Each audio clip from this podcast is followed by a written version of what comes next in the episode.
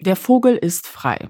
Das twitterte Elon Musk Ende 2022. Gemeint waren seine Kaufabsichten in Bezug auf den Kurznachrichtendienst Twitter.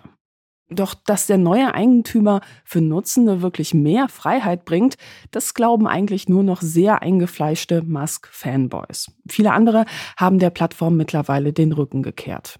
Jüdische Verbände kritisieren eine massive Zunahme von Hassbotschaften und Antisemitismus und Journalisten beklagen eine wahre Flut an Desinformation und machen sich große Sorgen, auch in Bezug auf anstehende Wahlen, unter anderem in den USA.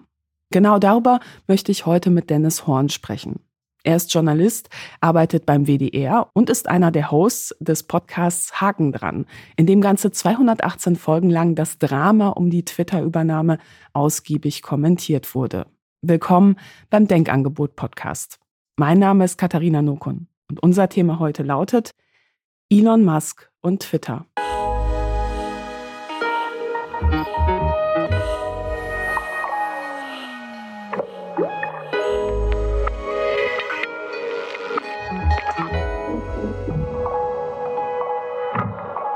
Ja, hallo Dennis, schön, dich hier in der Sendung begrüßen zu dürfen. Auf Spiegel Online wurde am 10.10., .10., also heute am Aufnahmetag, ein Artikel veröffentlicht mit dem Titel Elon Musks X wird zur Fake News Schleuder beim Angriff auf Israel. Überraschen dich solche Meldungen? Nee, überraschen mich überhaupt nicht. War ja auch Twitter war vorher schon eine Fake News Schleuder ähm, in solchen Situationen und man musste immer super vorsichtig sein, wie man damit umgeht, worauf man blickt, was man weiterleitet, wem man noch Reichweite zusätzlich verschafft. Aber es ist schon so, dass Elon Musk hier eine neue Qualität reingebracht hat mit seinen Designentscheidungen für diese Plattform. Und was sind das für Designentscheidungen? Naja, da gehören solche Dinge zu, wie an den Reichweiten für bestimmte Accounts zu drehen. Er hat die blauen Häkchen monetarisiert. Menschen können sich einkaufen mit einem Abo bei X, beim ehemaligen Twitter, um einen blauen Haken zu haben. Und damit geht einher zum Beispiel eine höhere Reichweite. Da gibt es gleichzeitig Menschen und Organisationen, die nicht bereit sind, dafür Geld auszugeben. Und dazu gehören unter anderem seriöse Medienanbieter, die da nicht mit einsteigen. Das heißt, hier kommt eine Unwucht rein. Ähm, und Accounts wo niemand über einen kriterienbasierten Prozess sagt, das sind seriöse Accounts, haben plötzlich ein blaues Häkchen und ein Megafon in der Hand. Das ist so ein Beispiel für so eine Designentscheidung, wie äh, das alte Twitter umgebaut wurde zu diesem neuen X, äh, was dann gleichzeitig dafür sorgt, dass sich ja so die Waage ändert, was die Inhalte angeht. Jetzt muss man sagen, früher war es so, diesen blauen Haken, den konnte man käuflich äh, nicht erstehen, sondern das war quasi so ähnlich wie, ja, also so eine Prüfung, diese Person ist öffentlich relevant oder diese Person ist halt eine Person des öffentlichen Lebens oder halt ein echtes Medium und so etwas. Und da gab es eben interne Prüfprozesse. Man kann sagen, so ähnlich ist es ja auch bei Instagram. Da haben einige Accounts, beispielsweise Influencer, aber auch Schauspielerinnen, Schauspieler, aber auch Politikerinnen dann beispielsweise so einen Haken, den kann man sich aber nicht kaufen. Man könnte aber jetzt ja auch natürlich sagen, so, na ja, also was ist jetzt schon dran, wenn sich Leute halt Reichweite kaufen können? Streng genommen könnte man ja sagen, na ja, das ist ja eigentlich nichts anderes als Werbung. Und da müssen wir uns als Nutzende einfach dran gewöhnen. Naja, blauer Haken bedeutet eben nicht mehr, ist irgendwie eine echte Person oder eine NGO oder ein Politiker, sondern das heißt einfach nur, gesponserter Tweet. und wenn man das so sehen würde, dann wäre das ja vielleicht unproblematisch. Was würdest du daraufhin entgegnen? Ich würde auch sagen, dass äh, Werbung nicht per se unproblematisch ist. Auch bei Werbung unterhalten wir uns ja zum Beispiel aus guten Gründen darüber, ob wir politische Werbung überhaupt akzeptieren sollten auf so einer Plattform. Das heißt, es gibt auch bei klassischen Werbeanzeigen einen Bereich, mit dem wir vielleicht nicht so direkt einverstanden wären. Deswegen hinkt diese Argumentation ein bisschen.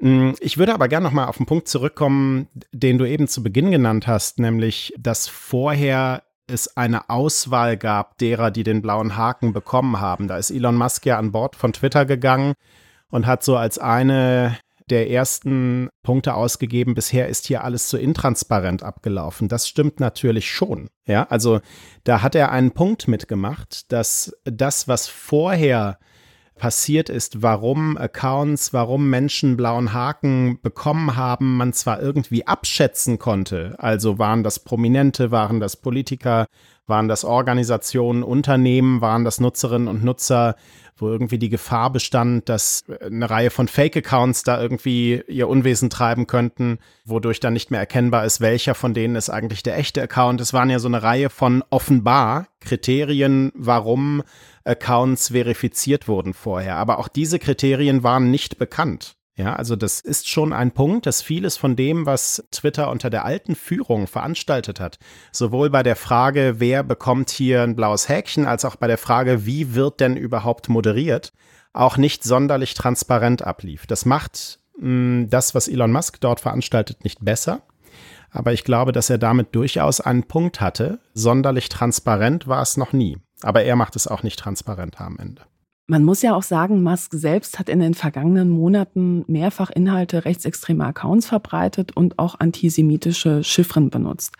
Und mein Gefühl war, das war so eine Eskalation über mehrere Monate hinweg und zunächst hat das für viele Menschen gar nicht so in ihr Bild gepasst, was sie von Musk hatten. Mhm. Also so nach dem Motto, das ist ja der Tesla-Typ und der setzt sich ja für Umweltschutz ein, ähm, ist also quasi unterwegs für eine bessere Welt und da hat man den auch automatisch eher so links von der Mitte, zumindest bei den Demokraten, einsortiert. Also was glaubst du trifft zu? Hat bei ihm einfach eine sehr starke Radikalisierung in den letzten Jahren stattgefunden?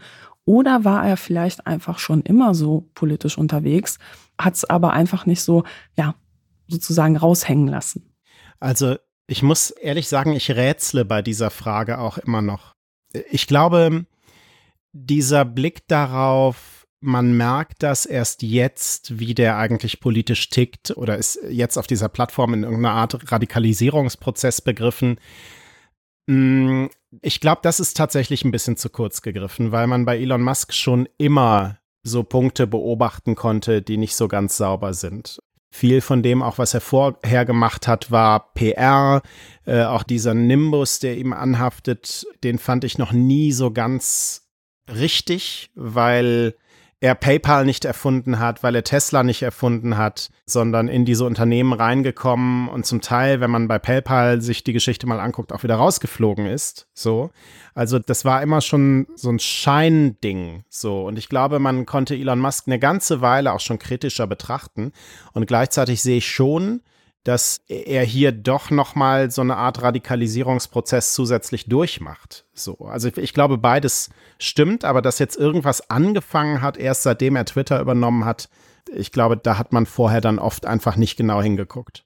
Aber wo hätte man dann genauer hingucken müssen? Also was waren beispielsweise problematische Äußerungen oder Dinge, wo man hätte hellhörig werden können in der Vergangenheit? Also ich habe nicht alle Äußerungen von ihm in der Vergangenheit verfolgt, sondern ich habe vor allem verfolgt, wie er sich gegeben hat äh, bei diesen Unternehmen und dass er so ein bisschen dieses Image des Genies schon immer hatte. Wenn man dann genau drauf geguckt hat, war es ja eben nicht so. Also die Geschichte um PayPal zum Beispiel geht so, dass er Praktikant war damals bei einer Bank in Kanada, äh, der Scotia Bank und dem dieses Oldschool-Bankwesen nicht so richtig gefallen hat. Ja, also alte Organisation, Hierarchie, keine Digitalisierung und so weiter und so fort. Und dann hat er ein Unternehmen gegründet im Anschluss, das hieß X.com und sollte so eine Art ähm, Online-Banking-App-System sein, viel einfacher, für alle Leute zugänglich,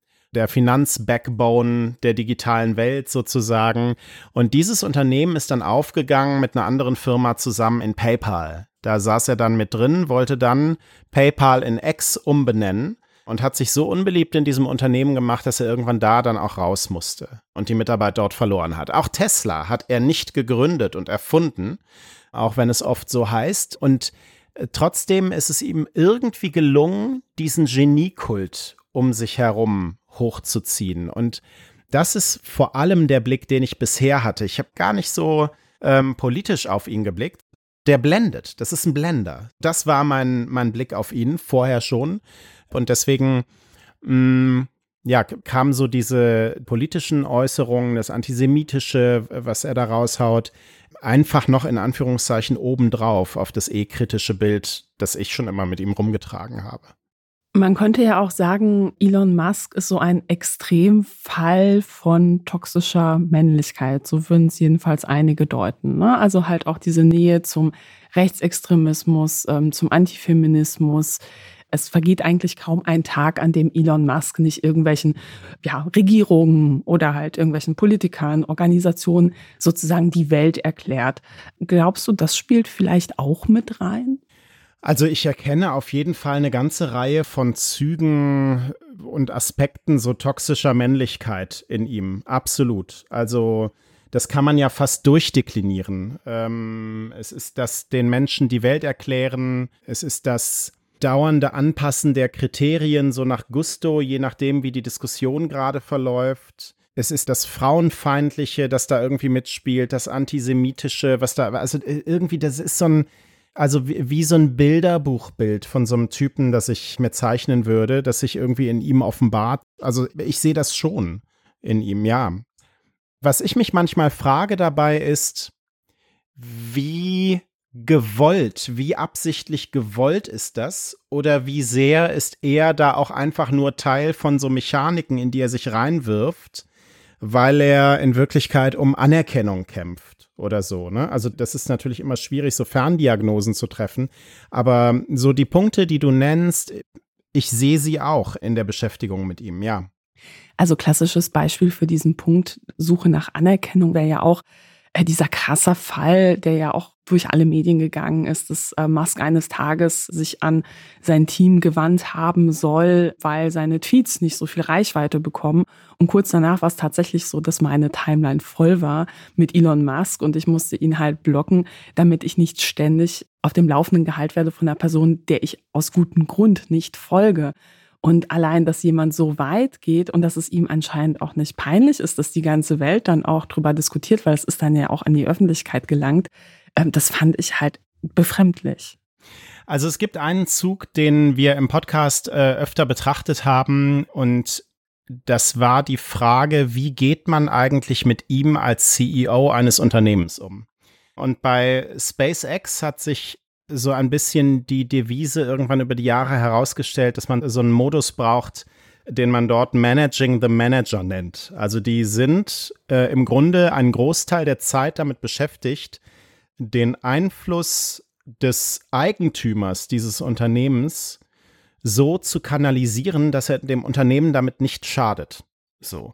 Und wir haben oft über, über diese Frage gesprochen, was steckt denn eigentlich dahinter? Und ähm, das ist an, an ein paar Stellen jetzt in der Geschichte um Twitter auch offenbar geworden.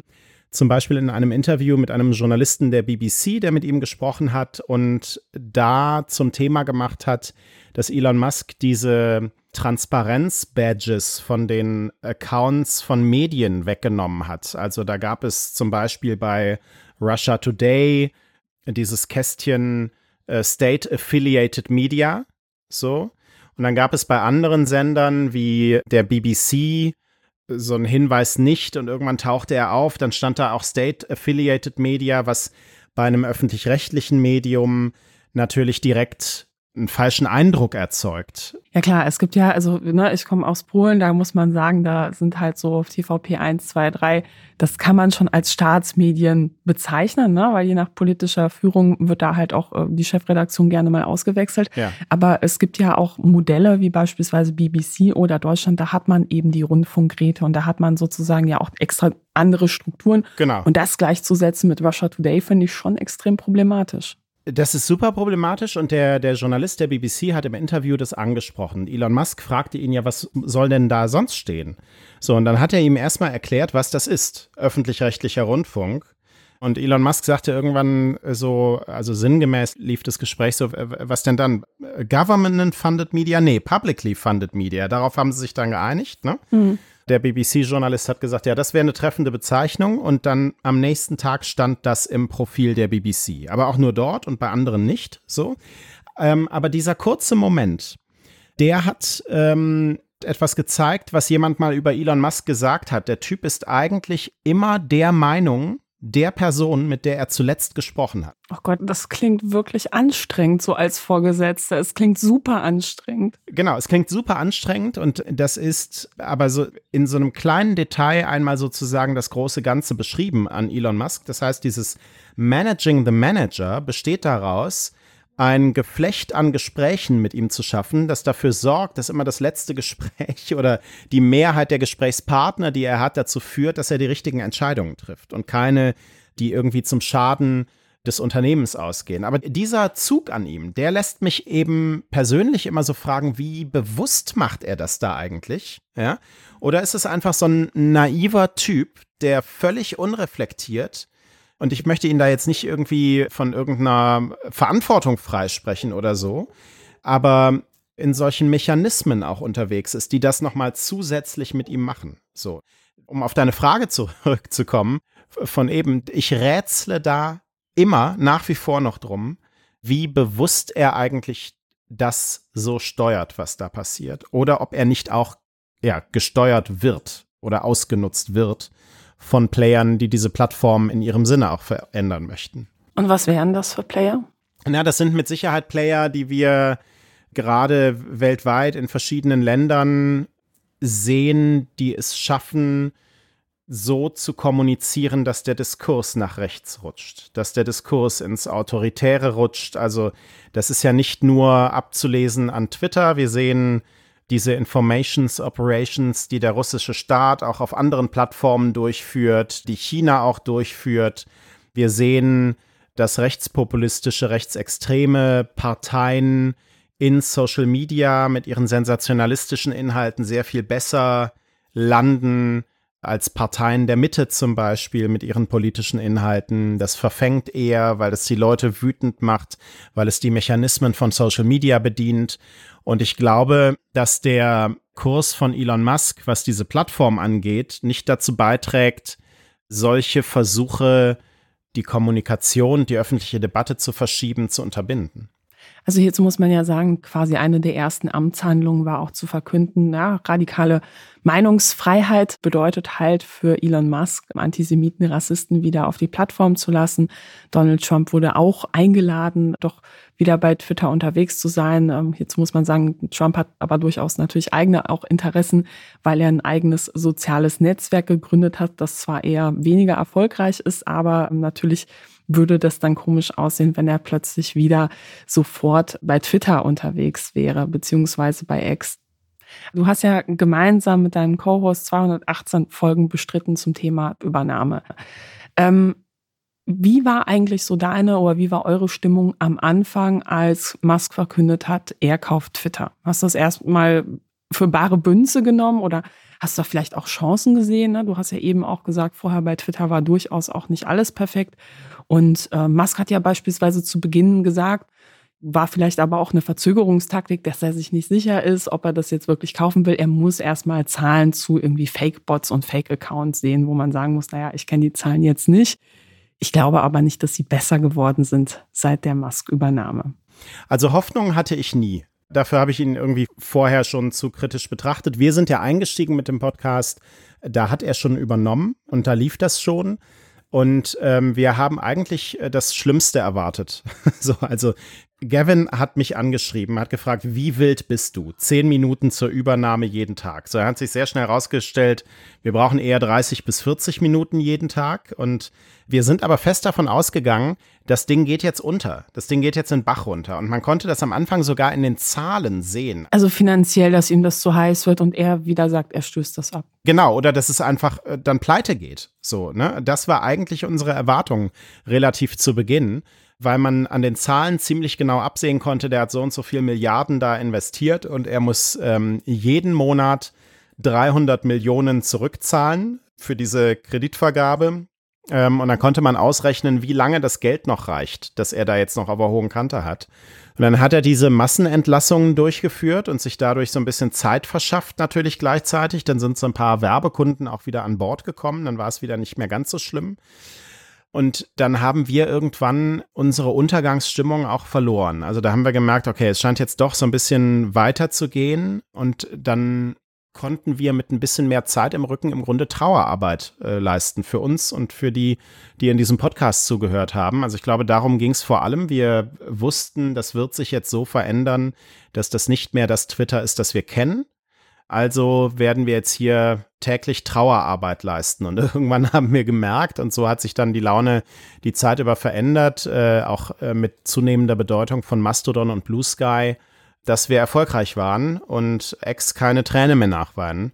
So, und ähm, am Ende haben wir dann so ein bisschen eher darauf geguckt, nach diesem Dreivierteljahr oder fast ein Jahr, dass wir diesen Podcast gemacht haben, dass sich der Charakter dieser Plattform einfach verändert hat, hin zu einer vielleicht zielgruppenspezifischer fürs rechte, libertäre Publikum weg von einer Plattform für alle, also so dieser Marktplatz, äh, der da immer beschrien wird, der Ex sein soll. So war das irgendwie so ein Weg, den wir gegangen sind, ne? Über die Zeit. Ich gehe davon aus, ich habe auch einige Hörende, die keinen Twitter-Account noch nie hatten und jetzt sicher auch nicht vorhaben, sich bei X anzumelden mhm. und sich vielleicht fragen, so, naja, also wenn man das hört, das klingt ja fast schon, als wenn irgendwie ein guter Freund von einem gegangen wäre. Ja. Was war Twitter früher für dich und was glaubst du, war es vielleicht auch so für die politische Landschaft, für die journalistische Landschaft und wie ist das im Vergleich zu heute? Was waren vielleicht auch so Momente, wo du gesagt hast, so, boah, oh, wo bin ich denn jetzt hier gelandet? Erstmal, was ich gelernt habe in der Zeit, in der wir diesen Podcast gemacht haben, äh, wie vielschichtig Twitter doch wahrgenommen wurde von verschiedenen Communities. Also das weiß man ja auch irgendwie, dass Social Media nicht so ein Ding ist und dass da jeder gleich drauf blickt. Nicht nur je nach Plattform, sondern auch innerhalb einer Plattform. So.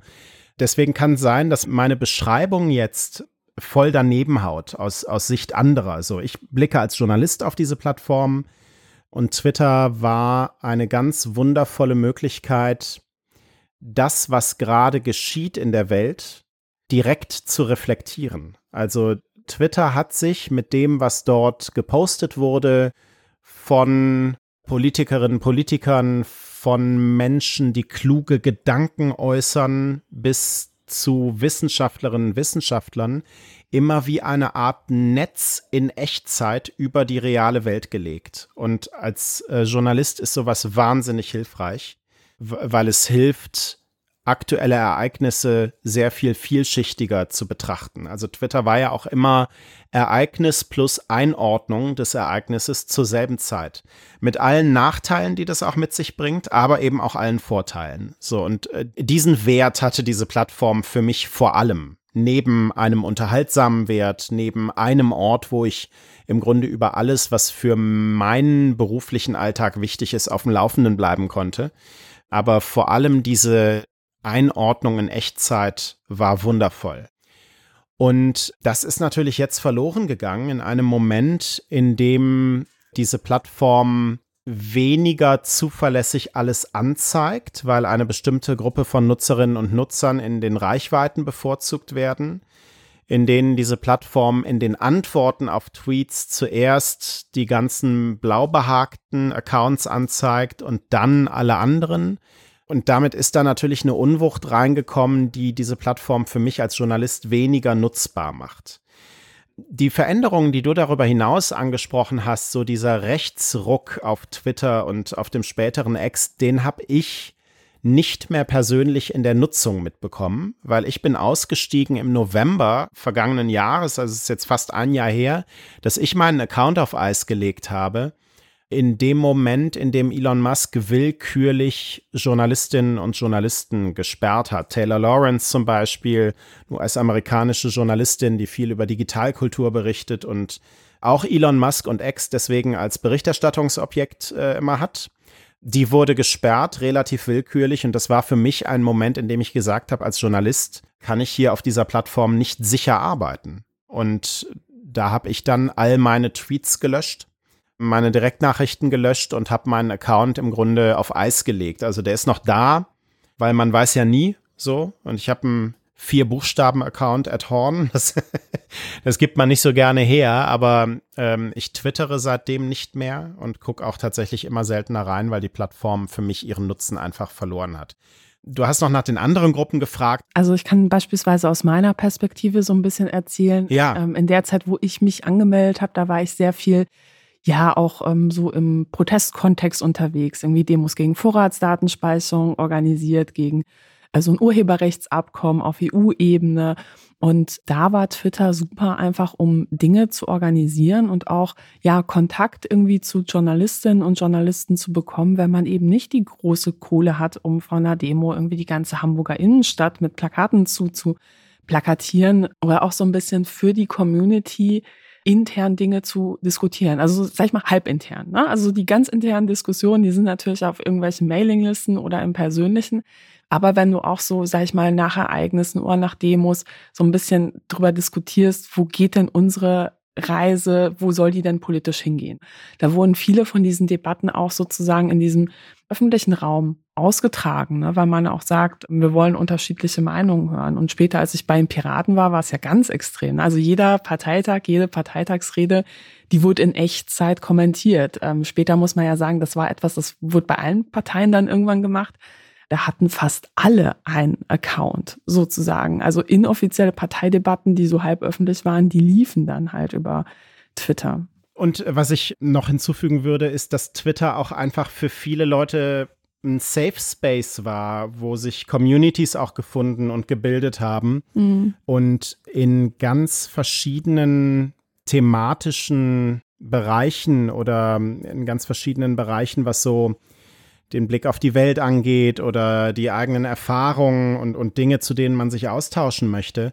Das ist nie mein persönlicher Blick gewesen, aber ich glaube, das sind mitunter auch Gruppen, die von dieser Veränderung der Plattform mit am stärksten betroffen sind. Ja. Weil sie mh, die Plattform, die irgendwie relativ willkürlich jetzt die Regeln verändert, immer wieder, getrieben von einem Typen, der wahrscheinlich Safe Spaces als solche gar nicht anerkennt, ja, einfach massiv ihren Charakter verändert. Ne? Also was ich einfach in meiner Alltagsnutzung als Veränderung gemerkt habe, ich habe da auch mit sehr vielen Freunden drüber gesprochen, die das eigentlich auch ganz ähnlich beschrieben haben, ist, dass mir plötzlich Sachen in die Timeline gespült werden, die politisch eher so ins rechte, rechtsextreme, konservative, antisemitische Lager so gehen wo ich mich frage, wie kommt man anhand der Analyse meiner Nutzerdaten auch nur ansatzweise auf die Idee, dass ich so etwas gutheißen würde.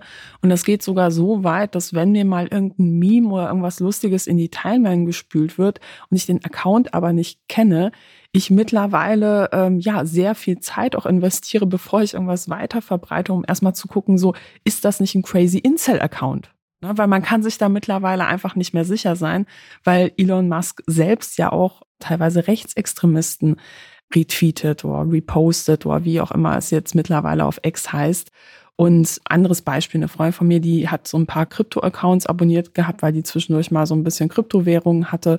Ja, hat sie aber nicht so viel reingeguckt. Und seitdem Musk halt am Ruder ist, ist ihre Timeline nur noch voll mit irgendwelchen Crypto-Bros, die aber auch politisch ganz merkwürdig teilweise unterwegs sind. Und sie sagt, das ist für mich eigentlich quasi nicht mehr benutzbar. Aber sie hat den Verdacht, so weil es Musk denkt, das ist ein sehr wichtiges Thema oder so, dass das gepusht wird oder jemand halt in diesem Unternehmen. Und da sind wir wieder beim Punkt Transparenz. Ne? Also das Versprechen war ja, es wird alles transparenter. Aber ich sehe diese Transparenz irgendwie nicht, wenn es um die Frage geht, warum wird mir was angezeigt. Nee, ich sehe die auch nicht. Also er hat ja versprochen, den Algorithmus zu veröffentlichen. Das waren dann auch nur Teile dieses Algorithmus. Dann hat er noch irgendwann vor zwei, drei Monaten hinterhergeworfen, dass der Rest irgendwie zu peinlich sei, ihm zu veröffentlichen. so. Und ähm, ich bin mir manchmal nicht sicher, ob der Gedanke, wie soll X das aus meinen persönlichen Daten irgendwie rauslesen können, ja, ob der nicht überschätzt, wie viel Wissen über ein persönliches Profil bei X überhaupt vorhanden ist. So. Also im Gegensatz zu Facebook, ne, wo man ja aus der Plattform und Instagram aus der Plattform heraus schon sehr genau ablesen kann, wie viel die eigentlich über einen wissen müssen, weil ja auch alles mit den Gefällt mir Angaben, die man da so tätigt und so weiter, sehr genau verzeichnet ist, ist so das, was X da macht, ja wesentlich flacher. So. Ja, aber ich meine, also so politische Sachen kann man ja durchaus auch über so eine Korrelationsanalyse irgendwie laufen lassen. Einfach Accounts, denen ich folge, wie viele davon verbreiten halt eher Inhalte von diesem Account oder wie viele davon haben das weiter verbreitet. Würde ich mir im Fall von rechtsextremen Accounts denken, so, ich hoffe doch, dass es sehr wenige sind. Also man kann halt aus dem, was Extransparent gemacht hat, nicht so genau ablesen, wie ausgefeilt ein solches System bei dieser Plattform überhaupt ist. Es kann auch hier die öffentliche Kommunikation und Positionierung der Plattform sein, die dazu führt, dass vor allem eine bestimmte Gruppe von Nutzerinnen und Nutzern bezahlt, zumindest im Schwerpunkt, sich dadurch Reichweiten kauft und dadurch auch den Charakter dieser Plattform verändert. Ich weiß es nicht, ne? Also dafür bräuchten wir diese versprochene Transparenz dann irgendwie auch wirklich, um es gut bewerten zu können. Also das, was du beobachtest, finde ich schon auch augenscheinlich, wie sehr sich da der Newsfeed verändert hat, die Timeline verändert hat. Für mich hat sich das immer noch an einer anderen Stelle noch viel offenbarer gemacht und das ist, wenn du selbst twitterst, die Antworten. Also, dass wirklich all die Blaubehagten dann zuerst zu lesen sind und dass einem ja ein komplett verzerrtes Bild darauf gibt, wie eigentlich die Stimmungslage ist. Also eigentlich war Twitter da ja schon immer verzerrt, weil es einfach nicht die Gesellschaft äh, abgebildet hat. Das ist ja auch der Grund, den ich glaube Kevin Kühnert damals angegeben hat, warum er Twitter verlässt, ne? weil er den Eindruck hat, äh, da bekommt er ein völlig schiefes Bild davon, wie überhaupt die Debatte in der Gesellschaft ist. So. Naja, aber er ist kann man aber auch sagen, jetzt ist er bei Instagram auch und postet viel. Ob jetzt bei Instagram ein repräsentativer Querschnitt der SPD-Wählerschaft ist, würde ich jetzt auch mal bezweifeln. Weiß ich nicht, aber ich kann mir vorstellen, dass bei Instagram ein repräsentativerer ist mit der Menge an Nutzerinnen und Nutzern allein, als er es bei Twitter je war. Also sagen wir so, man, man hätte auch vorher schon diese Begründung abgeben können. so. Also Twitter war da schon immer irgendwie schief. Aber es ist jetzt definitiv noch schiefer, als es vorher war. Gerade in den Antworten unter äh, den einzelnen Postings finde ich das mega krass, wie sich die Plattform da inhaltlich und in der politischen Ausrichtung einfach verschoben hat. Da finde ich, wird's noch mit am meisten klar. Und man muss ja sagen, wenn man sich Diskussionen über Antisemitismus, Rechtsextremismus auf anderen großen Plattformen anschaut, gehört ja zur Tragik der Geschichte, dass oft erst dann eingegriffen wurde, als große Werbepartner gesagt haben, entweder wird das jetzt hier geregelt oder wir sind weg. Also wir wollen keine Werbung im Umfeld von so einem Kontext anzeigen, weil das einfach ja unsere Marke beschädigt. Ist natürlich eine traurige Gesamtsituation, dass das anscheinend am Ende oft das Argument war, was gezogen hat. Aber nun gut. Jetzt ist es aber so bei Ex, du hast eben gesagt, einige Werbepartner sind zurückgekommen. Ich muss sagen, wenn ich mir anschaue, was für Werbung mir angezeigt wird, ich sehe dort kaum noch große Namen. Ich sehe eigentlich ständig irgendwie die zwei selben komischen, dubiosen T-Shirt, lustige Sprüche, Versand. Mir wurde dort schon eine Wunderpille gegen Corona angeboten und die Kirsche auf der Torte war noch irgendwie eine Anzeige von der Fake-Schleuder Epoch Times, die auch ähm, ja, massiv Verschwörungserzählungen zu Corona und Pro-Trump-Fakes verbreitet hat. Und das sind jetzt die neuen Werbepartner. Also glaubst du, es ist Musk auch einfach egal mittlerweile, wie viele Werbepartner er hat, weil er vielleicht auch ganz andere langfristige Businessmodelle verfolgt? Also ich würde erstmal sagen, es sind ja auch andere da, ne? Also Apple zum Beispiel es ist mir ein Rätsel, aber offenbar schaffen es Tim Cook und Elon Musk da immer irgendwie auf den grünen Zweig zu kommen wieder. Und eine Reihe weiterer großer Unternehmen, auch wenn sie vielleicht nicht mehr so breit werben wie früher und das nicht mehr dasselbe Investment ist, das irgendwie dahinter steht. Und gleichzeitig fällt mir auf, auch deine Beschreibung gerade, dass da, also es ist so ein bisschen so, weißt du, wie, wie wenn Mitte der 90er so diese ganzen Malls und Einkaufszentren in den Innenstädten gebaut wurden und dann zehn Jahre später die Mietverträge endeten und dann diese teuren, anspruchsvollen Geschäfte da rausgeflogen sind. Und stattdessen der 1-Euro-Laden, wo ich meinen Bratwender bekomme. Ja. Plus aber noch so die drei, vier Ketten, die überall sind. Und das ist Apple. So, ja. ja. Und so, so kommt mir die Plattform gerade vor. Und ja, es ist am Ende so, dass wirklich das Geld dann an der Stelle entscheidet. Und ich glaube, dass das eine Regulierungsfrage gewesen wäre, eine frühzeitige. Ja, also ich muss mich immer daran erinnern, wie vor, ach, ich weiß nicht, wie lange das her ist, zehn Jahre, knapp zehn Jahre, Bernhard Pörksen sich äh, auf der Republika auf die Bühne gestellt hat und seine Idee eines Plattformrates formuliert hat. Noch lange bevor es äh, dieses Feigenblatt da bei Facebook äh, gegeben hat, das irgendwie so ein bisschen korrigierend tätig sein soll. Aber das fand ich wirklich eine gute Idee. Hätte man das mal rechtzeitig installiert, ein Gremium besetzt aus gesellschaftlichen Gruppen, das die Regeln entwirft, wie eigentlich moderiert wird. Das hätte, glaube ich, geholfen, auch schon beim alten Twitter und jetzt heute erst recht. Aber glaubst du wirklich, dass, ähm, also Musk hat ja anscheinend vor, darauf deutet der Name X hin, dass er eigentlich ein altes Businesskonzept, was er mal hatte, was er nie verwirklichen konnte, beispielsweise mit PayPal, dass er das jetzt quasi an Twitter ausprobieren möchte. Meine Frage wäre erstens, was ist konkret so dieses Modell, was er da vielleicht hat oder was es da gab? Und B, ja, sind da Werbekunden überhaupt noch so relevant oder wie wird diese neue Struktur dann aussehen? Das weiß man halt nicht so genau. Also hängt vielleicht davon ab, mit wem er zuletzt spricht, meintest du ja. ja, und, und dass auch diese Komponenten, die hier eine Rolle spielen, sehr unterschiedlich sind eigentlich. Also diese alte Idee, die du gerade angesprochen hast, das war dieses Ex-Com, nachdem er da bei dieser Bank in Kanada war, ja, und die hat sich eigentlich so entwickelt mit der Zeit äh, hin zu der Vorstellung, dass er eigentlich so eine Alles-App machen möchte, wie WeChat in China. Ja, also wenn man WeChat kennt, ich habe äh, für einen Podcast mal vor einer Weile mit unserem China-Korrespondenten aus der ARD gesprochen, der hat das beschrieben als äh, eigentlich ist WeChat in China das Internet. So, also das deckt irgendwie 80 Prozent dessen, was man im digitalen Raum macht, ab. Und das ist eben nicht nur so wie WhatsApp, dass man das irgendwie als Messenger nutzt, sondern da ist auch die Zahnarztpraxis drin. Man macht da seinen Termin äh, da ist auch der Online-Shop drin und man bestellt da und so weiter und so fort. Also dieses ganze Digitale, äh, wie ich meinen Alltag organisiere, findet in dieser WeChat-App statt. So. Und auch Facebook hat das ja mal versucht und hatte versucht, den Facebook Messenger so aufzubohren, um so, so ein bisschen in so eine Richtung zu gehen. Und die Vorstellung von Elon Musk war, wir machen jetzt so eine Everything-App, die so ein bisschen in diese Richtung geht unterstützt, so als Backbone oder so, so als unterste Schicht von dieser Finanzidee, also X als Finanzdienstleister. Und das ist natürlich völliger Quatsch aus meiner Sicht, weil die Marktgegebenheiten bei uns ja komplett andere sind. Also WeChat kann natürlich äh, in China groß werden, weil es protegiert wird vom Staat. Oder konnte damals auch groß werden, weil damals gab es andere Konkurrenten auf dem Markt ja. sozusagen. Ne? Oder große US-Konzerne hatten den chinesischen Markt noch nicht in dieser Art und Weise durchdrungen. Auch das gehört dazu. Ne? So, also es ist so eine Vielzahl von Punkten, die einfach dieses Wachstum und das Großwerden von WeChat auch im Grunde einmalig gemacht hat. So. Ähm, und deswegen finde ich die Idee schon gar nicht so sinnig als reines Geschäftsmodell. So.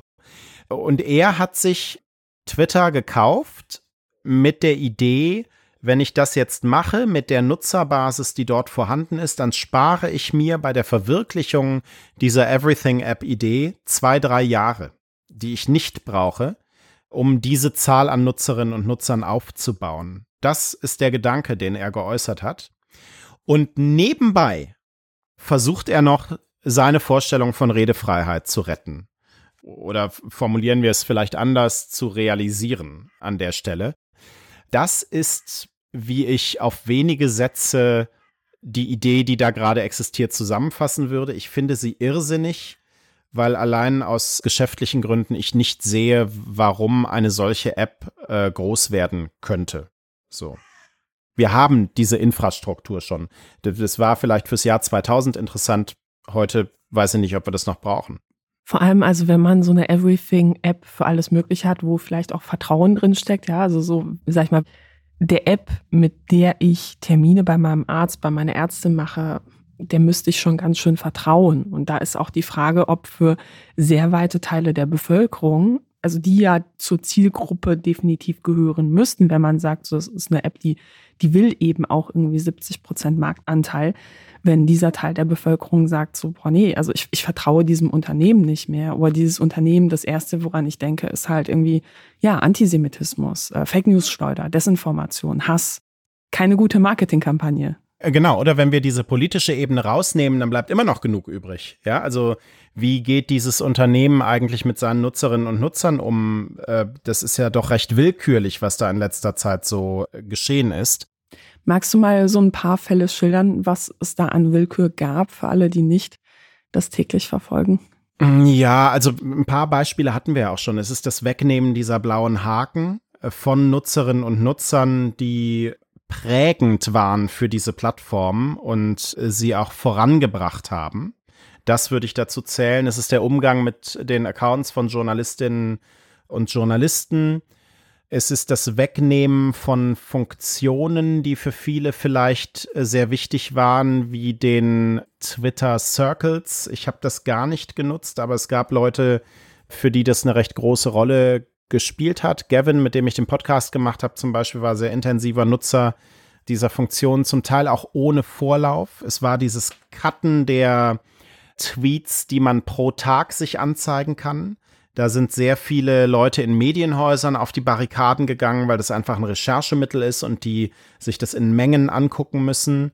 Es ist die Sperre der API, also der Schnittstelle, dem Zugang zu Twitter für wissenschaftliche Zwecke, um Dinge da auszuwerten. Also da sind ja relativ viele Dinge passiert, die vielleicht auch aus Gelddruck dann irgendwann abgeschafft wurden. So. Das heißt, selbst wenn ich noch gar nicht so einen politischen Blick darauf habe, sondern einfach so einen funktionalen, würde ich sagen, kann ich dieser Plattform einfach nicht trauen. Und deswegen finde ich den Punkt, den du machst, total wichtig. Ein Bankunternehmen, dessen Währung ist, also neben Dollar und Euro, äh, ist, wie sehr kann ich dieser Plattform trauen? Wie sehr kann ich diesem Unternehmen trauen? Und deswegen, also vielleicht ist das Dumme, was Elon Musk da macht, vor allem Geschäfte machen zu wollen, während er gleichzeitig eine Plattform kauft für den öffentlichen Diskurs. Ich glaube, diese Verbindung, die ist einfach unselig. Das ist nicht gut. Auch in, in Abgrenzung zu den anderen Unternehmen, SpaceX, Tesla vor allem mit dem Interesse auf dem chinesischen Markt und so weiter. Also das ist einfach ein Wahnsinn, den er da macht. Und welchen Einfluss würdest du sagen, hat X oder Twitter heutzutage noch auf die politische Debatte? Ähm, man muss ja dazu sagen, dass in den USA durchaus ja andere Bevölkerungsgruppen bei X-Twitter sind und auch deutlich mehr Leute das nutzen. Also sind beispielsweise viele große Baseballstars, auch Sängerinnen, Sänger sehr aktiv auf Twitter und nutzen das. Und Würdest du sagen, dass diese Veränderung des Algorithmus, dass das auch ein Potenzial hat, ein Faktor im US-Wahlkampf zu werden? Und glaubst du, Musk ist das klar oder ist das eher so ein Kollateralschaden oder ist das vielleicht auch ein Grund gewesen, warum man so eine Plattform haben will? Also ich glaube, das ist ihm klar und ich glaube, das war auch ein Grund. Es gibt diese Geschichte, äh, die da kolportiert wurde, dass seine Ex-Frau ihm irgendwie eine SMS geschickt hat, dass das ja wohl nicht sein kann, wie das da bei Twitter läuft und ihm geraten hat, das doch mal zu kaufen. so. Ähm, und so wie er sich immer mal wieder äußert, was die Redefreiheit auf der Plattform angeht, was den Account von Donald Trump angeht, den er auch umworben hat, doch bitte zurückzukommen, so wie er auch jetzt die Videos von Tucker Carlson, der mit seiner Talkshow oder mit seiner Show da umgezogen ist, zu X endorsed, also hierzu muss man sagen, Tucker Carlson ist eine sehr prominente Figur von Fox News und er hat ziemlichen Ärger bekommen, weil er eben Verschwörungserzählungen zu Wahlmaschinen, also zu, zur Wahl in den USA verbreitet hat. Und das wurde dann auch für Fox News ziemlich teuer, weil mhm. ein Hersteller von äh, Wahlmaschinen dann halt auch sehr erfolgreich geklagt hat. Mhm. Und da wurde es selbst Rupert Murdoch zu viel. So. Und wie Elon Musk eben Tucker Carlson da jetzt endorsed und das teilt, fast jedes Video, das er da macht. Also ich, ich glaube schon, dass ihm das klar ist, welchen Einfluss er da auch hat und dass er das nutzt. Wir werden am Ende sehen, welchen, welche Auswirkungen das tatsächlich hat. Ich kann mir gut vorstellen, dass das eine Rolle spielen wird im Wahlkampf und keine schöne, angenehme. Ich würde auch noch eine andere Antwort auf deine Frage geben, nämlich mir ist das zu viel Einfluss den diese Plattform hat. Wenn wir jetzt mal auf den deutschen Raum gucken, ich habe jetzt in den letzten Tagen, als es dann um Israel ging, ähm, auch bei politischen Debatten davor, immer noch in Medien Ex zitiert gesehen, Twitter zitiert gesehen. Medienhäuser nutzen Twitter nach wie vor relativ intensiv.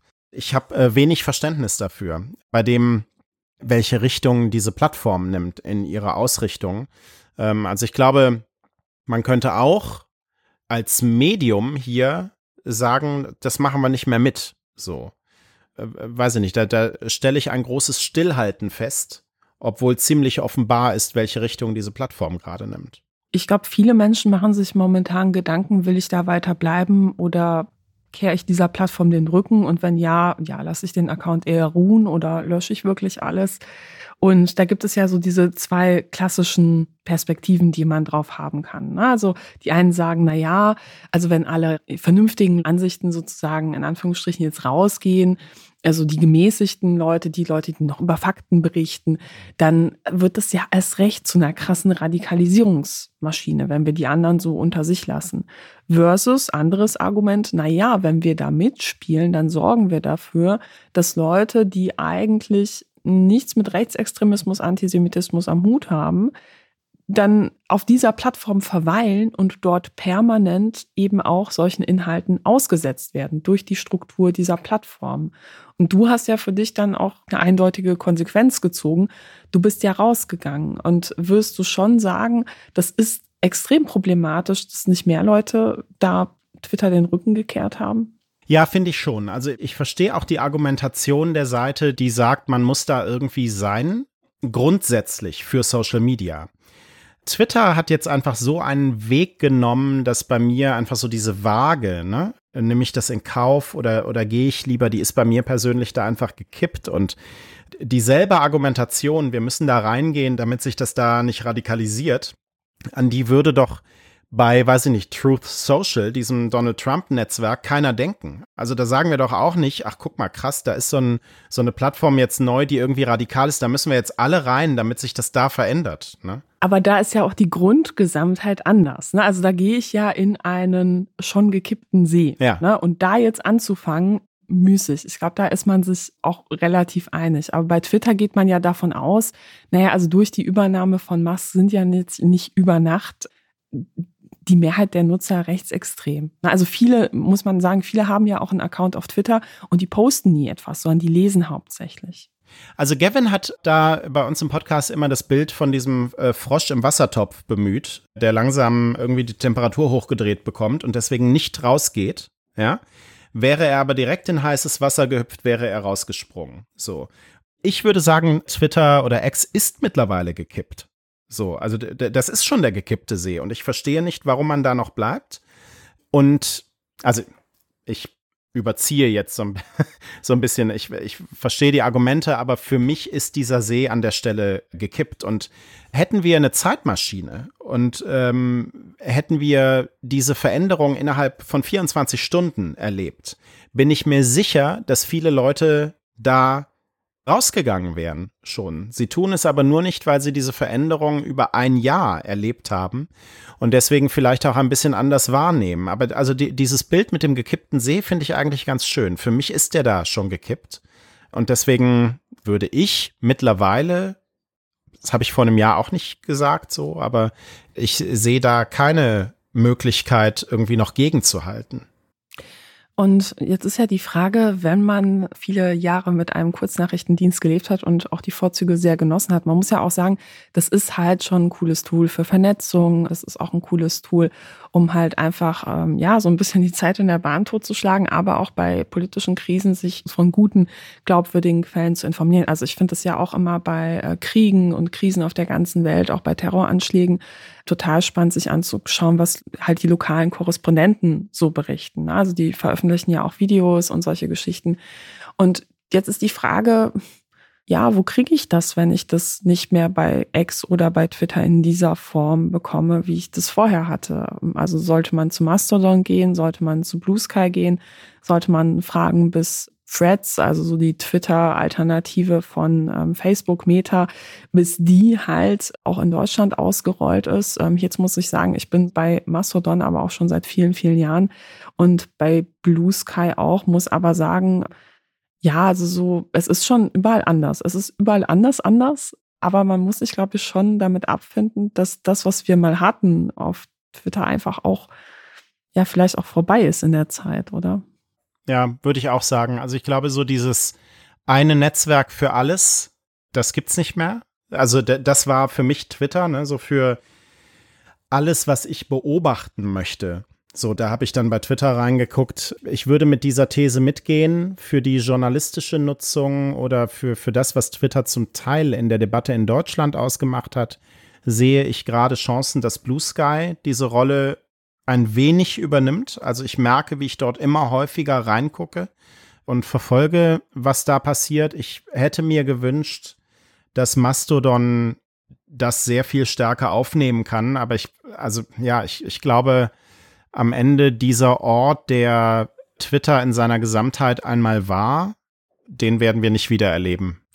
Aber warum sagst du, du hättest dir gewünscht, dass Mastodon sozusagen ja so das, das nächste große Kurznachrichten-Netzwerk wird? Also ich muss sagen, ich habe dazu natürlich eine ganz klare Meinung. Ich habe meine Abschlussarbeit über Markteintrittschancen für dezentrale soziale Netzwerke geschrieben und ja, die Idee von Mastodon ist ja schon sehr revolutionär. Es gibt nicht äh, so einen Server, wo einer quasi entscheiden kann, wo der Hase langläuft, ähm, oder halt auch so ein Musk kommen kann und das aufkauft, sondern jeder kann einen Server machen und wenn mein Server von so einem Musk aufgekauft wird, dann ziehe ich halt um und das kann ich auch technisch. Ne? Und das ist quasi dann halt auch von ökonomischer Seite auch eine ganz revolutionär andere Struktur. Und mich macht das ehrlich gesagt momentan auch ein bisschen traurig, auch wenn ich auch bei Blue Sky einen Account habe, dass da momentan die Nutzerzahlen so stark explodieren. Und ich frage mich, woran das halt auch liegt. Ne? Also ob das vielleicht auch daran liegt, dass man bei Blue Sky ja nur mit Invite-Code reinkommt und das dann so ein bisschen, also dieser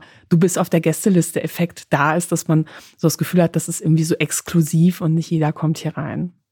Also Erstmal, warum ich gesagt habe, dass ich mir das bei Mastodon gewünscht hätte, so wie du es beschreibst. Ne? Also das gehört zum Fediverse. Es ist offen, es ist frei.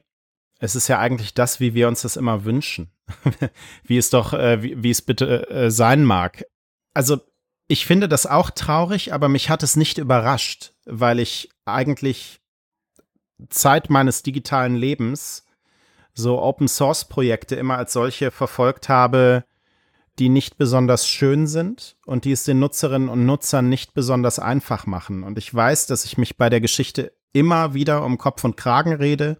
Ich berichte in der ARD seit vielen Jahren über Digitalthemen. Ich äußere mich ähnlich zu Linux und dann kriege ich immer Ärger und, und böse Briefe, die dann irgendwie darauf zurückkommen. Aber es ist einfach ein Unterschied, ob ich auf eine Plattform gehe, bei der man sich weniger Gedanken um Optik macht und in einem ersten Schritt vor eine Wahl gestellt wird, join Mastodon Social oder join a certain Server, so.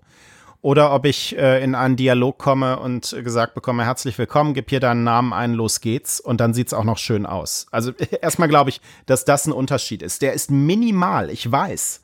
Aber der spielt eine große Rolle. Und ich ähm, habe im Podcast immer wieder die Geschichte erzählt von Twitter, als die noch Mitarbeiterinnen und Mitarbeiter hatten in Deutschland, die sind dann so durch die Redaktionen getourt. Dann kamen die auch mal zu uns und dann haben wir mit denen über Hashtags gesprochen. Dann haben die gesagt, oh, Hashtags vorsichtig. So, und das, das war immer so krass, weil, wieso? Das ist doch die Kraft der Plattform und so. Ja, haben die gesagt, aber wir haben ein gro großes Problem mit Leuten, die melden sich bei uns an, werden durch einen sehr einfachen Anmeldeprozess geleitet, dann landen die das erste Mal auf der Startseite oder in der Timeline von Twitter, ja, sehen da diese Nutzernamen, diese Ad-Handles, diese Hashtags, denken sich, hä? Und sind weg. Also so Karteileichen vom Moment der Anmeldung an. Und das sind so Leute, weißt du, bei Google geben die www.facebook.com ein, um zu Facebook zu kommen. Ich meine das gar nicht despektierlich, es funktioniert ja so. Aber es ist eben so, dass es eine Menge von Nutzern gibt, denen viele Dinge im Netz bis heute zu kryptisch, zu technisch, zu maschinensprachlich sind. Und ich glaube, dass das Mastodon und dem Fediverse im Weg steht. Wie häufig ich allein in den letzten Tagen wieder gelesen habe, wieso ist doch komplett einfach. Du musst doch nur. So, und dann kommen da irgendwelche Begriffe, wo ich so denke, hä? Ja, wobei, ja. also ich muss sagen, ich bin auf Mastodon krasse Influencerin. Für mich ist es halt nicht, also ja, das nehme ich zurück, äh, klingt vielleicht so. Nee, aber ich, ich muss sagen, ich bin so seit 2018 bei Mastodon und ich finde es gar nicht so kompliziert. Und ich, äh, ah, ich sehe, du, mhm. du atmest ein, mhm. aber mh, hm, vergleich das mal mit LinkedIn. Ich finde, LinkedIn ist super kompliziert und da hat man in den letzten Monaten, finde ich, aber auch so eine Entwicklung beobachtet, dass LinkedIn sich von so einer ja, Jobbörse, ich präsentiere meinen Lebenslauf, hin zu immer mehr einem ja quasi sozialen Netzwerk entwickelt für Leute, die vielleicht auch sagen, boah, nee, Twitter, das ist mir zu anstrengend, das möchte ich einfach nicht mehr in meinem Leben haben. Ja, ich höre auch oft den Vergleich, aber E-Mail, da entscheidet sich ja auch jeder für einen eigenen Server oder so. Was, naja, also viele Leute, weil denen das so kompliziert ist, gehen auch nur zu GMX. So. Ich glaube, dass erstmal auch die Motivation wichtig ist zu betrachten. Ich habe eine andere Motivation, eine E-Mail-Adresse zu haben, die ich brauche, so definitiv, als einen Account bei Mastodon oder im Fediverse zu haben. Und ich habe eine andere Motivation, auch in ein berufliches Netzwerk zu gehen, das vielleicht eine Rolle spielt tatsächlich in meinem beruflichen Leben, als zu Mastodon zu gehen. Das ist, glaube ich, auch ein Punkt. Und dann kommt dazu, dass sich durch diesen ersten Berührungspunkt mit diesen Plattformen natürlich auch die Leute so ein bisschen verteilen. Wer geht, ich finde das auch alles nicht schwierig übrigens bei Mastodon, ne? Also alles cool. Also ich muss sagen, ich finde halt auch, wenn ich irgendwas wissen will, also irgendwas mhm. Wichtiges wissen will, dann ist die Plattform meiner Wahl Mastodon. Also ich saß mal mit mm, einer Grafikerin zusammen, also ich habe zum Podcast so Share-Grafiken und da wollte ich unbedingt eine Schrift, die einen farbigen Balken als Hintergrund hat. Und wir wussten nicht, wie man das bei Photoshop genau so lösen kann, wie ich es haben wollte. Da gab es tatsächlich auch nicht so die Lösung. Und dann habe ich so gesagt, pass auf, ich zauber jetzt mal und habe das mal irgendwie bei Mastodon gefragt. Innerhalb von wenigen Minuten hatten wir so viele super Antworten von Leuten, die wirklich die super Cracks sind halt in Photoshop. Und ich habe da halt auch so schöne Erlebnisse gehabt, dass irgendwie jemand unter meinem Post jemanden anderen angeflaumt hat, so hey, lülülü, das steht ja gar nicht da. Und dann hat der andere geschrieben, ja, Entschuldigung, ich habe ich hab dich falsch verstanden, dann entschuldigt sich der andere, oh nein, Entschuldigung, ich habe dich falsch verstanden. Und als ich das erste Mal sowas mitbekommen habe, dachte ich so, wo bin ich denn hier gelandet? Das gibt's noch, das ne? Gibt's. Und man muss also, ich empfinde Mastodon als sehr schöne, flauschige Community. Es gibt so auch dieses Vorurteil, so ja, sind so viele Besserwisser-Nerds muss ich sagen, habe ich jetzt nicht so wahrgenommen. Dazu muss ich aber auch sagen, wenn man einen großen Account als Frau auf irgendeiner anderen Plattform hat, dann zieht man auch besser wissende Männer auch magisch an und die hat man überall und die blende ich dann halt einfach aus. So. Also ich habe Mastodon so erlebt, so besserwisserisch, aber den, den Punkt hätte ich jetzt hier vielleicht gar nicht, also so ein bisschen wie so alte Newsgroup Geschichte, google doch erstmal oder such doch erstmal, ob das nicht schon besprochen wurde und so. Aber mh, mm, ich glaube halt, wie diese Plattformen einen ganz zu Beginn empfangen, so bilden sie dann auch ihre Nutzerschaft. Und je nachdem, wer dann wo landet, entwickelt sich da eine Kultur. Und so hat sich einfach über die Zeit bei Mastodon auch eine andere Kultur entwickelt. Eine sehr viel deepere, themeninteressiertere als bei Blue Sky, die ein bisschen leichter ist und in anderen Zügen mich an das alte Twitter erinnert. So. Und dann hat man irgendwann so eine Kultur, die dann wiederum auch andere Leute wieder anzieht. Und ich glaube, das ist mittlerweile sehr viel vielschichtiger als nur die Frage danach, gibt es Invite-Codes und wie sind die Funktionen gelagert. Und ähm, da hat aus verschiedenen Gründen leider Mastodon nicht so das Momentum genutzt, als gerade bei X irgendwie oder Twitter die Probleme auftauchen. Da war Blue Sky einfach eine wesentlich aus meiner Sicht zugänglichere und fertigere Alternative, die dann noch das mit den Invite-Codes hatte, ein bisschen neugieriger gemacht hat und, und so weiter, was mit Sicherheit auch eine Rolle irgendwie gespielt hat, klar.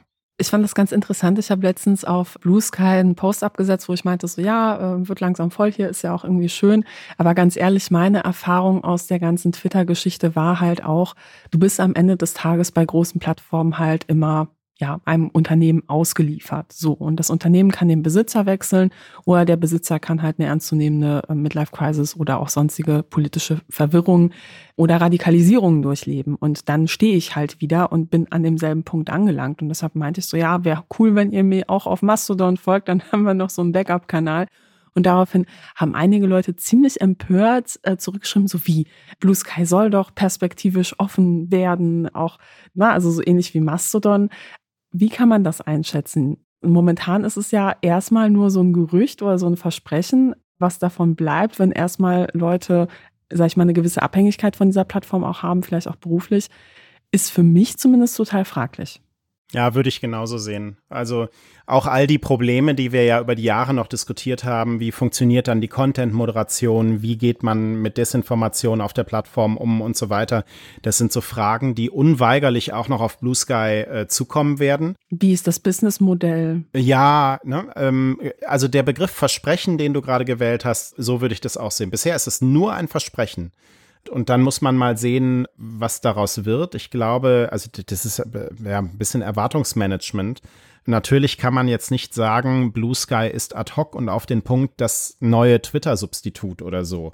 Da fehlen ja auch noch Funktionen. Hashtags? Die Hashtags sind noch nicht da. es ist, so, es ist die, überhaupt nicht genau. Äh, genau. Direktnachrichten sind nicht ja. da. Also da, da, fehlt ja noch einiges, was. Ähm, das finde ich aber auch absurd, dass Leute, die sich beschweren, was bei Mastodon alles fehlt, dann halt im Blue Sky dann sozusagen paradiesische Zustände ähm, herbeierzählen, wo ich denke, so, naja, also so Direktnachrichten wären irgendwie schon geil. Nee, und genau. Hashtags ist ja eine Grund Grundfunktion, die mir an der Stelle auch fehlt. Es ist überhaupt nicht paradiesisch. Ne? Da fehlen Dinge. Bisher ist es nur ein Versprechen. Ich glaube, das wird einfach super interessant. Wie geht die Plattform damit um? Ich habe den Ansatz immer so verstanden, dass man versucht, sich so viel Zeit rauszukaufen, dass man dieses Protokoll und die Mechaniken der Plattform so entwirft, dass man viele der Probleme bei Design gar nicht haben wird. So habe ich ähm, den Ansatz bei Blue Sky immer verstanden. Da muss ich jetzt mittlerweile sagen, dafür wächst sie vielleicht zu schnell. Und ich glaube auch, dass es einfach Probleme gibt, die kann man nicht so, also das skaliert das automatische Vorgehen dagegen nicht so gut. Zum Beispiel die Content-Moderation. Die Frage, wie Reichweiten und Viralitätsmechaniken bei Desinformation zum Beispiel sind. Äh, möchte man das genauso schnell verteilen oder nimmt man sich ein bisschen mehr Zeit, den Algorithmus zu gestalten oder den Nutzerinnen und Nutzern mehr Wahlfreiheit über die Algorithmen zu geben, wie das jetzt in diesen verschiedenen Feeds ja existiert bei Blue Sky. Also äh, irgendwo hatte ich auch mal den Punkt gelesen, dass die gerne möchten, diese Plattform so zu entwickeln, dass sie nicht mit den Problemen in äh, Berührung kommen irgendwann, die dann bei Twitter entstanden sind. Und ich glaube, das ist illusorisch. Ja, viele Probleme sind ja einfach auch menschlicher Natur. Ja. Ne? Also natürlich genau. kann ein Algorithmus ein Amplifier sein für Hass, Desinformation, Antisemitismus. Aber trotz allem muss man ja sagen, wir leben ja auch in einer Gesellschaft, die insgesamt einen Rechtsruck durchmacht, wo einfach ab einer gewissen Größe große Player kommen werden und das auf dieser Plattform verbreiten werden und auch ihre Anhängerschaft mitbringen, äh, die eben keine Bots sind, die einfach rechts sind ne? und Antisemiten. Und auch mit Moderation, natürlich kann man automatisiert eine gewisse Vorauswahl vielleicht treffen, die wird dann aber auch oft falsch liegen. Damit muss man leben. Also vieles falsch erkennen, vieles nicht erkennen. Und am Ende braucht man eben ein großes Social Media Moderationsteam, ne, so oder so. Also ich glaube, dass, dass man da alles automatisieren kann oder so, das ist ja natürlich auch eine Utopie. Aber klar, wenn man am Anfang keine Hashtags hat, dann hat man gewisse Gruppendynamiken, sage ich mal, noch weniger. Aber all diese Probleme werden auf die Plattform zukommen, unweigerlich. Und ähm, ich glaube, dann müssen wir noch mal da weiterreden. Habe ich aber auch noch nirgendwo so formuliert gesehen, so nach dem Motto Blue Sky ist jetzt die Lösung aller Dinge. Nee, es ist für den Moment ein ganz interessanter Ort, muss ich sagen, der einiges von dem wieder aufnimmt, was ich vermisst habe zuletzt, aber halt auch nur für den Moment. Eine letzte Frage hätte ich aber noch zu ähm, Elon Musk und Twitter-X. Es ist ja auch so, wie man verliert etwas sehr liebgewonnenes im Leben, was einen eine ganze Zeit lang auch begleitet hat. Bei mir ist es jedenfalls so. Und ich will irgendwie nicht die Hoffnung aufgeben, dass sich das doch noch anders entwickelt, auch wenn es rational keinen Grund für diese Hoffnung gibt. Ähm, aber sag mal, Musk gehört Twitter ja auch nicht alleine. Also da gibt es ja noch andere Geldgeber. Gibt es da nicht vielleicht so eine kleine Hoffnung, dass die ihm irgendwann aufs Dach steigen und sagen, Junge, ist ja ganz nett mit deinen Experimenten, aber bezahl die in Zukunft vielleicht einfach selbst? Das ist so. Das sind, ich glaube, 12 Milliarden, die von Banken geschultert wurden und von anderen privaten Geldgebern und, und Investoren. Da ist, glaube ich, auch Saudi-Arabien drin. Äh, und dann hat er sich ja mit diesem Kronprinzen dort bei einem Spiel in Katar getroffen, bei der Fußball-Weltmeisterschaft, wo er plötzlich saß. Da hat man schon gemutmaßt, ob der ihm da irgendwie gesagt hat, oh, das läuft mir aber ein bisschen zu holprig gerade, äh, pass mal so ein bisschen auf. Also bisher sehe ich keine Anzeichen dafür, dass die ihm irgendwie aufs Dach steigen, sondern der größte Hebel den ich bisher so wahrgenommen habe, sind eigentlich zwei Dinge. Das eine sind äh, drohende Strafen in der EU und in Australien. Beide wählen zumindest recht scharfe Worte gegenüber Elon Musk. Also die haben gesetzlich einfach die Möglichkeit, hier recht empfindliche Strafen zu verhängen. Und das andere sind die Werbekunden, also die Macht der Werbekunden, die Linda Yaccarino als CEO von Exia reinholen soll, die er sich da an Bord äh, geholt hat. Aber sie hat dann ja auch so gesagt, so ja, große Kunden sind zurückgekehrt, mhm. hat dann so einen großen Kreditkartenhersteller genannt und dann hat man sich das mal aber angeschaut und das, ja, also, also ja, die sind noch auf der Liste, aber halt mit super kleinen Summen, ja. die nicht mal ausreichen würden für einen AB-Test, also für so einen Test, ob die Werbung überhaupt gut läuft. Und ich glaube diesen Zahlen auch nicht mehr. Auch die Nutzerzahl soll ja irgendwie rapide gestiegen sein. jetzt reden die von einer halben Milliarde irgendwie. Da, da bin ich kritisch. Sehe ich genauso. Aber diese beiden, also Regulierungen oder Strafen der Behörden und die Werbekunden und wie verhalten die sich, ich glaube, das sind die größten Hebel, die diesem Unternehmen zu schaffen machen könnten. Iva Dennis, Vielen Dank, dass du dir die Zeit genommen hast, mit mir über dieses Thema zu sprechen. Ich hoffe ja, dass vielleicht auch wir einen Hebel haben. Also ich muss sagen, dass ich die Entscheidung absolut nachvollziehen kann, zu sagen, ich bin da kaum noch oder ich bin da wenig. Und dass man damit auch indirekt den Werbekunden zeigt, das ist einfach ein Ort, da wird eure Werbung nicht mehr von so vielen Menschen gesehen. Falls euch das Gespräch gefallen hat, freue ich mich sehr, wenn ihr den Podcast abonniert und weiterempfehlt. Ein Dank geht außerdem raus an alle Spenderinnen und Spender, die die Produktion dieser Folge ermöglicht haben. Besonderer Dank geht raus an Peter, Janina, Kolja, Christian, Lorenz, Carsten, Silke, Stefanie, Jan und Daniel. Und vielen Dank natürlich auch an alle anderen, die das Denkangebot mit einer Spende unterstützen. Alle Infos zum Thema findest du unter denkangebot.org-spenden. Und damit bleibt mir nur zu sagen, Tschüss und bis zum nächsten Mal.